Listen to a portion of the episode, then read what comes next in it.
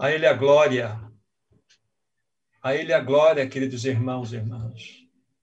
Eu penso que a maneira mais adequada de nós começarmos esse momento é curvar as nossas frontes e agradecer o Senhor por esse tempo que já estamos vivenciando.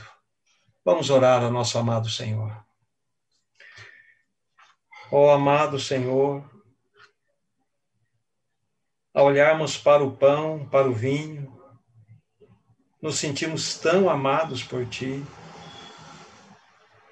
Ah, Senhor, quando pensamos em Ti e na Tua obra, o nosso coração se enche de gratidão e de louvor. Muito obrigado, Senhor, pelo Teu imenso amor demonstrado por nós naquela cruz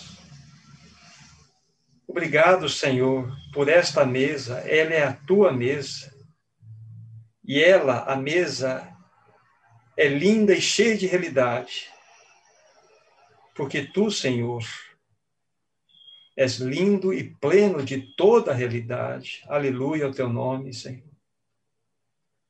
Para nós, querido e amado da nossa alma, é um grande privilégio, uma grande honra participar desse momento tão sublime.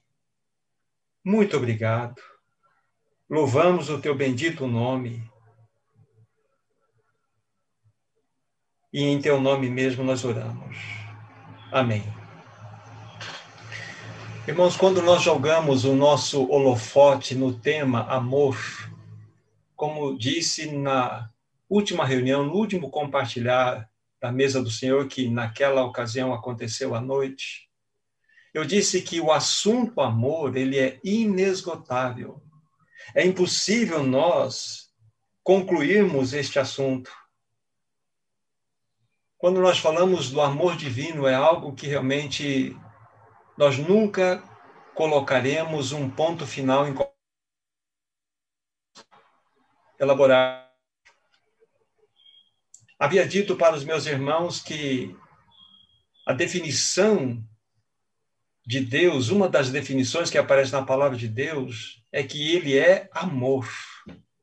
Isso é maravilhoso, fala da sua própria essência. Se é impossível nós definirmos Deus, e a palavra diz Deus é amor, porque é impossível definirmos o amor. Alguns irmãos irão se lembrar que eu fiz a menção daquele texto que, pelo menos até o início do século XX, era o texto mais conhecido em toda a humanidade no que se refere à palavra de Deus, João 3,16. Porque Deus amou ao mundo de tal maneira que deu o seu Filho unigênito. Por favor, aparte esta expressão, de tal maneira. Essa expressão é extremamente importante para nós, porque essa expressão é a mais elevada definição que nós podemos ter de amor. Nós não podemos chegar mais longe do que isto.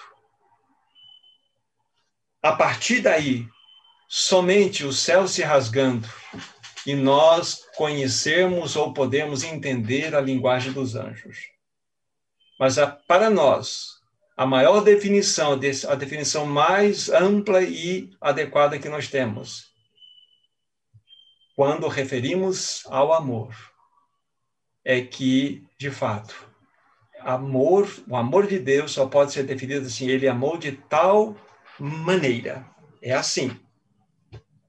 Mas a grande bênção, o grande privilégio que eu e você temos é que nós, ainda que não possamos compreender na sua dimensão maior, né, o significado desse amor, você e eu podemos usufruir nós podemos desfrutar desse amor maravilhoso. Nós podemos nos deliciar dele. E hoje, pela manhã, né, como muitas famílias têm feito, comumente temos feito, nós estamos diante da mesa do Senhor, que é conhecida também como a mesa do amor. Nós podemos nos alimentar desse amor podemos nos alimentar desse Senhor maravilhoso que deu a sua vida por nós. Isso é precioso.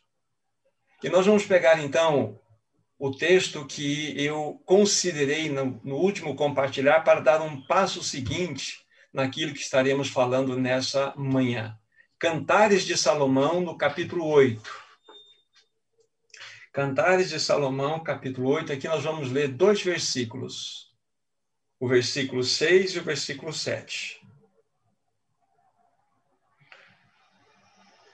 A palavra de Deus diz assim: Põe-me como selo sobre o teu coração, como selo sobre o teu braço, porque o amor é forte como a morte e duro como a sepultura o ciúme.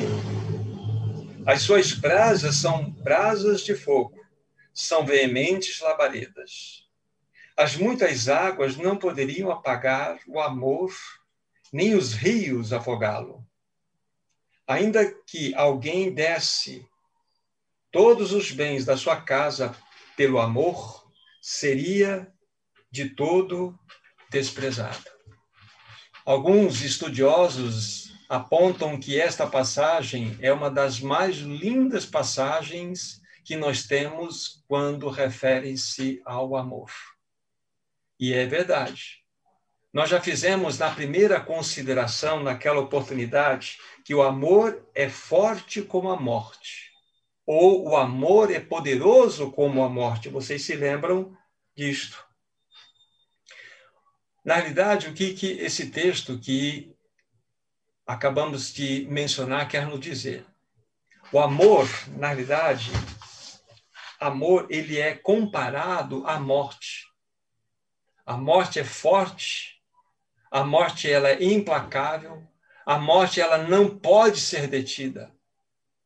Mas quando nós colocamos o amor do Senhor em paralelo a esta realidade, nós vamos verificar que o amor do Senhor é forte, ele é poderoso, ele é implacável, ele não pode ser detido, mas o que nós dissemos naquela oportunidade é que o amor do Senhor Jesus Cristo, ele é invencível.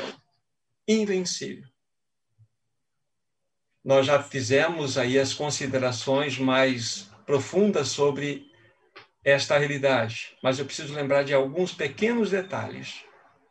Para que a morte, de fato, ela fosse realmente vencida, pelo Senhor Jesus, ele precisou vir do céu.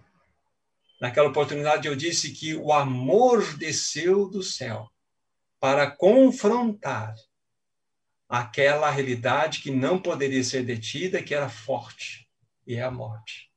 E nós sabemos que houve esse confronto.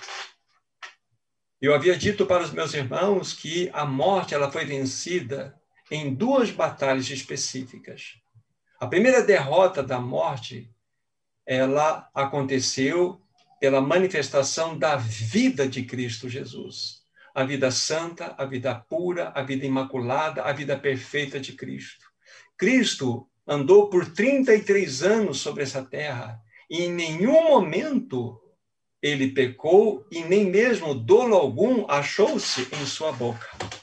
Ou seja, a morte jamais poderia tocar em Jesus porque a morte só poderia tocar e só pode tocar aquilo que o pecado teve acesso.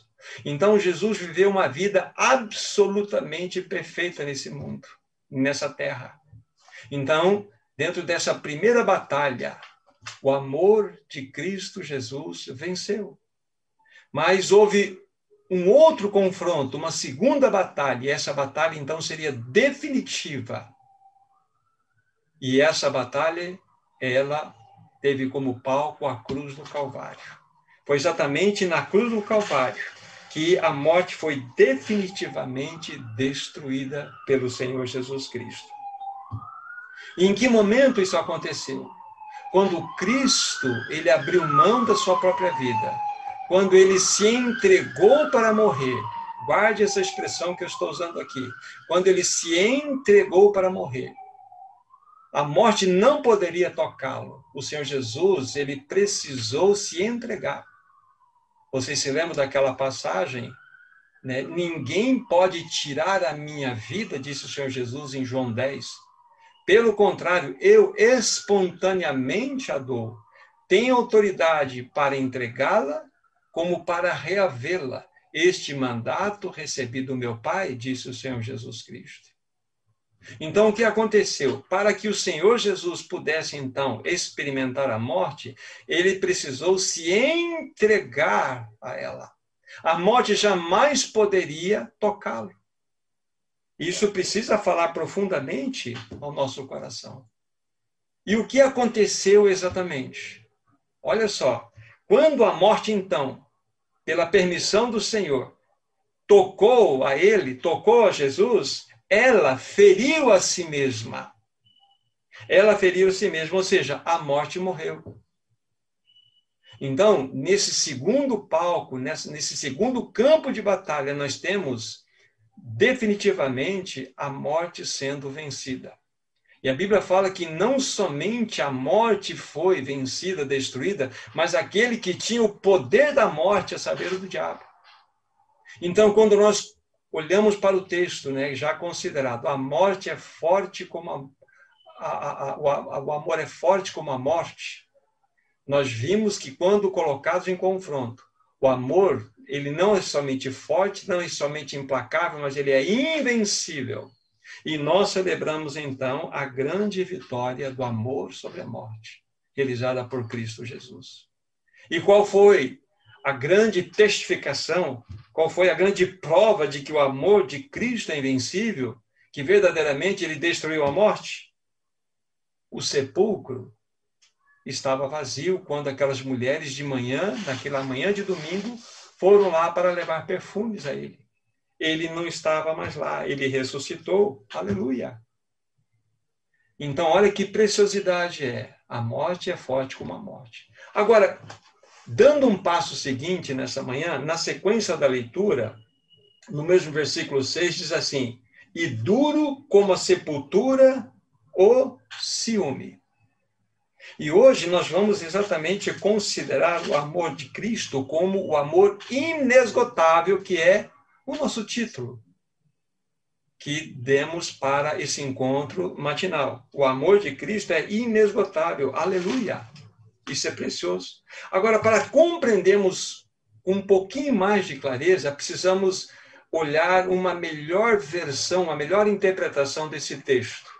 Na minha, encontra-se assim, na minha Bíblia, é, e duro, né, falando do amor, e duro como a sepultura, o ciúme.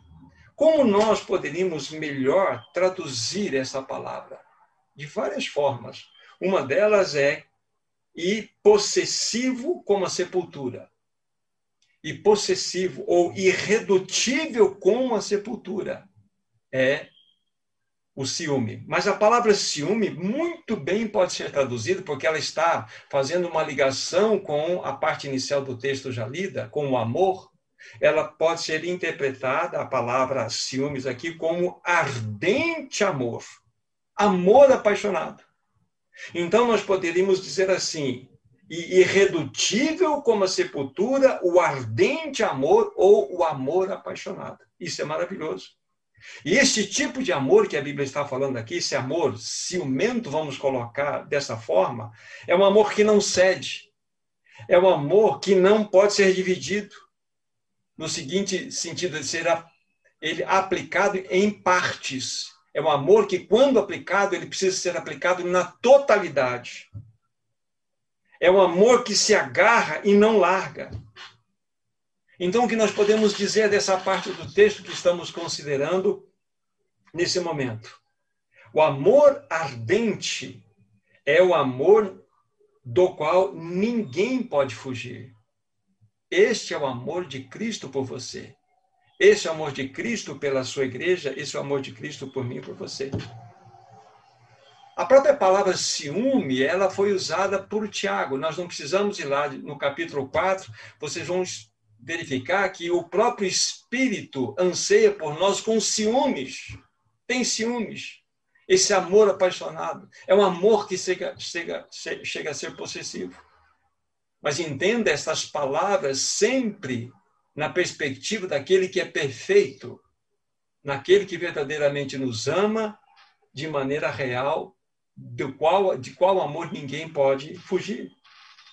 Assim como a sepultura, queridos irmãos e irmãs, que nunca é saciada, ela é insaciável. Assim como a sepultura, ela nunca conhece a palavra basta, assim é o amor de Cristo por você e por mim. É um amor, lembre-se, aplique-se a palavra insaciável na perspectiva da perfeição, não na perspectiva do homem caído da carne. Mas o amor de Cristo é, é um amor violento por nós, é um amor agressivo por nós é um amor que não conhece a palavra basta. Por isso que ele é comparado aqui dessa forma. Então, nós estamos colocando, né, olhando para, para, para a versão aqui sugerida, né? É irredutível como a sepultura o amor ardente, lógico, do Senhor. Isso é maravilhoso. O amor de Cristo, queridos irmãos e irmãs, é inesgotável. Ele não tem fim. Ele não pode acabar. Não conhece a palavra basta. Agora veja que interessante. Esse texto eu gostaria que vocês considerassem comigo. Bem pertinho, voltem para Provérbios capítulo 30. Provérbios capítulo 30. É a parte B do versículo 15 e o versículo 16. Vejam que texto precioso nós temos diante de nós. Diz assim, a parte B do versículo 15: Há três coisas que nunca se fartam. Sim, quatro que não dizem basta. Elas são a sepultura, a madre estéril, a terra que se não farta de água e o fogo que nunca diz basta. Diante Olha só que texto precioso que está diante de nós. Aqui o escritor, né, Salomão, está nos dizendo três coisas que jamais se falam e quatro que dizem, que nunca dizem basta. E a primeira delas é a sepultura. Ela é insaciável, ela sempre mantém a sua boca aberta. Mas eu gostaria de dizer para os meus amados irmãos nessa manhã que houve um homem, um homem lá do estado da Galileia, da cidade de Nazaré. A profissão dele era carpinteiro. E ele veio exatamente como o amor absoluto expresso de Deus para esse mundo. Ele veio para confrontar, para ter o um encontro com a dureza da sepultura com essa sepultura que é irredutível, que é insaciável. E numa batalha final, que da mesma forma como nós consideramos aquele segundo campo de batalha, onde o Senhor Jesus, o amor perfeito, venceu a morte, nós nos encontramos no mesmo campo de batalha, porque aqui nós iremos encontrar a vitória absoluta sobre a sepultura. Vocês se lembram que o Senhor Jesus ficou pendurado no madeiro por seis horas. Às nove horas da manhã ele foi crucificado e às três horas da tarde ele rendeu o Espírito. E nesse período de seis horas ele bradou por sete vezes. O seu sexto brado, o penúltimo brado, é aquele brado maravilhoso, aquele clamor maravilhoso, que quando ele viu que todas as coisas estavam prontas, ele deu aquele brato de vitória, tetelestai. Tudo está consumado. Não há mais absolutamente nada a ser feito, nada que precisa ser realizado. Absolutamente nada. Mas eu quero dizer para os meus irmãos o significado desse brado. Também implica, sabem que? Que ele clamou para a sepultura: basta! acabou, fim da linha. Este é o clamor. Este é o brado de vitória do Senhor Jesus Cristo. Vocês se lembram, lá em Salomão nós vimos que aquelas quatro coisas que nunca dizem basta, e uma delas não só inclui aí o fogo, a água, mas inclui a sepultura. Mas houve um homem na história dessa terra que pôde dar um basta à sepultura ele bradou, tetelestai. Então, a sepultura realmente encerrou seu trabalho. E sabemos que por causa dos nossos pecados, das nossas iniquidades, é que o Senhor Jesus Cristo precisou padecer o que ele padeceu naquela cruz. A sepultura é resultado dos nossos pecados. A sepultura é resultado da rebelião do homem. E Jesus Cristo estava ali naquela cruz, exatamente, tratando desse assunto que jamais nós poderíamos tratar. É ele que estaria encerrando toda a atividade de uma vez e para sempre dessa sepultura. Ele fez isso por amor a você, por amor a mim, por amor ardente que havia no seu coração.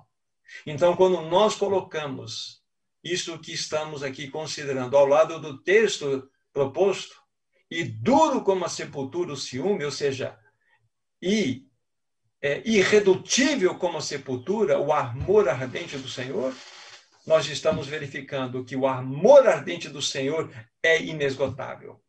Mas a sepultura esgotou o seu assunto. Assim como a morte também, ela tinha o seu poder, ela tinha sua força, mas ela não poderia ser invencível, porque o amor é invencível em Cristo Jesus. Nós temos diante de nós o Senhor vencendo a sepultura, porque o seu amor é inesgotável. Então, quando o Senhor Jesus Cristo ele dá aquele brado, faz aquele brado naquela cruz, ele é o grande vitorioso. Ele venceu pelo seu ardente amor. Ele venceu. Totalmente. Irmãos, a sepultura está vazia. Já consideramos isto e precisamos novamente falar. O Senhor ressuscitou. Ressuscitou. E de modo definitivo, de modo definitivo, ele disse para a sepultura: acabou Basta! Chega! Você tem um Senhor maravilhoso. Você tem um Senhor poderoso. Você tem um Senhor de amor inesgotável demonstrado por você naquela cruz, queridos irmãos e irmãs. E é por isso, amados irmãos e irmãs, que nós somos um povo que tem esperança. Mais do que isso, somos um povo que tem uma viva esperança. Quantos lá fora não têm esperança? Mas nós somos um povo mais do que vitorioso, que tem uma viva esperança. Por quê? Porque nós temos um glorioso Senhor que manifestou por nós um amor ardente, um amor inesgotável. Não somente ele expressou um amor invencível, como já consideramos, mas ele demonstrou agora um amor inesgotável. Ele é o grande vencedor sobre a morte, ele é o grande vencedor sobre a sepultura. Este é o teu Senhor. Este é o meu Senhor. Esse é o nosso Senhor que nos convida, nos convida para estar diante da sua mesa nesta manhã. Que glorioso e maravilhoso Senhor é este. Agora quero dizer, queridos irmãos e irmãs, que haverá um dia onde, de modo pleno e cabal, pleno e cabal, a sepultura de uma vez para sempre terá sua boca encerrada. Ela terá sua boca fechada. Aleluia a terra jamais será aberta outra vez para sepultar, porque de uma vez por todas será fechada. E isso acontecerá quando? Quando o Senhor Jesus voltar. Ele irá voltar para buscar a sua igreja. E a Bíblia fala que aqueles que em Cristo morreram primeiro serão cuspidos do, do solo da, da, sepultura. E nós, os vivos, seremos transformados num piscar de olhos. E juntos com os que saíram das sepulturas, subiremos nos ares para encontrar com o nosso amado Senhor. Ele é o grande vitorioso. Ele é o grande vitorioso. Então, ele é aquele que disse basta para a sepultura. Este é o Senhor que habita em você, meu irmão, minha irmã. Este é o Senhor que está aí no seu coração. Do que precisamos temer? O que precisamos temer? Se o Todo-Poderoso que venceu a morte, o pior inimigo, o último inimigo a ser derrotado, se ele fechou a boca da sepultura, o que temer? E ele que te convidou nesta manhã para você comer do pão e beber do cálice, para se lembrar desse amor poderoso, esse amor ardente que foi revelado naquela cruz por você e por mim. Nesta manhã nós estamos partindo o pão e queremos trazer à memória esta realidade. Há apenas uma, uma, uma, última citação para nós irmos para a conclusão.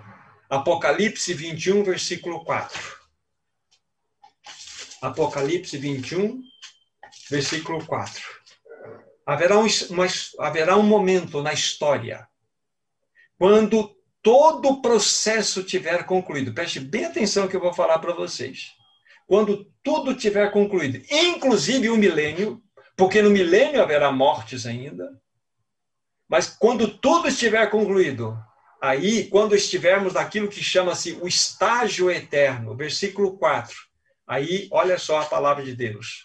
21, 4 de Apocalipse. E lhes enxugará dos olhos toda lágrima, e a morte já não existirá. Já não haverá luto, nem pranto, nem dor, porque as primeiras coisas já passaram. Aqui está a grande e triunfante vitória final sobre absolutamente tudo aquilo que era contrário a Deus. Este é o teu Senhor, Jesus que venceu. E nesta manhã, quando nós nos reunimos, nós nos lembramos nós nos lembramos, quando comemos do pão e tomamos do cálice, desse que vitoriosamente realizou por nós uma obra perfeita naquela cruz. Nós estamos nos lembrando do seu amor inesgotável. Inesgotável, um amor perfeito, um amor puro. E esta mesa fala exatamente disso. Para aqueles santos, aqueles amados que irão participar poderão, ao comer do pão, ao beber do cálice, de fato desfrutar desse ardente amor que foi por você, por mim, por nós manifestado naquela cruz. Vimos claramente o amor ardente do Senhor venceu a sepultura. Louvado eternamente seja o teu nome. Lembre-se, para concluirmos, esta é a mesa do amor inesgotável de Cristo por você e por mim. Ele é o grande vencedor. Ele nos fez mais do que vencedores. É Ele quem convida você, que, convidou você, que me convidou para estar desfrutando deste momento tão maravilhoso, tão glorioso. Espero no Senhor que, através dos cânticos, através das orações que os irmãos poderão expressar, através de leituras da palavra, possamos nos derramar diante daquele que se derramou por nós, que possamos demonstrar o amor, ainda que de maneira tão empobrecida como o meu, a Ele, a aquele que demonstrou por nós um amor sem medida, um amor que não podia ser contido, um amor que foi totalmente derramado. Que você e eu possamos ter esse privilégio de adorar o Senhor, esse Senhor que tanto te amou, que tanto nos amou. Vamos orar. Nosso maravilhoso Senhor Jesus nós te damos muitas graças, porque a cada momento que tocamos nas variantes do teu amor, ficamos com os nossos corações cheios de gratidão. O teu amor, sim, ele é invencível. O amor que não pode ser vencido. E hoje nós vimos que o teu amor é inesgotável, inesgotável. Muito obrigado, querido Senhor. Muito obrigado por esse amor tão perfeito, tão maravilhoso, manifesto por nós, tão indignos que somos. Que nesta manhã o Senhor receba do teu povo palavras de adoração, palavras de gratidão, palavras de amor a ti, em resposta a tudo aquilo que tu és, a tudo aquilo que tu fizeste por nós. Louvado eternamente seja o teu santo nome. Oramos no teu precioso nome, querido Jesus, para a glória de Deus Pai. Amém. Deus abençoe a todos, que todos tenham essa liberdade diante do Senhor para louvá-lo, para expressar com palavras de gratidão a Ele que merece todo o respeito, toda a adoração do seu povo. Amém.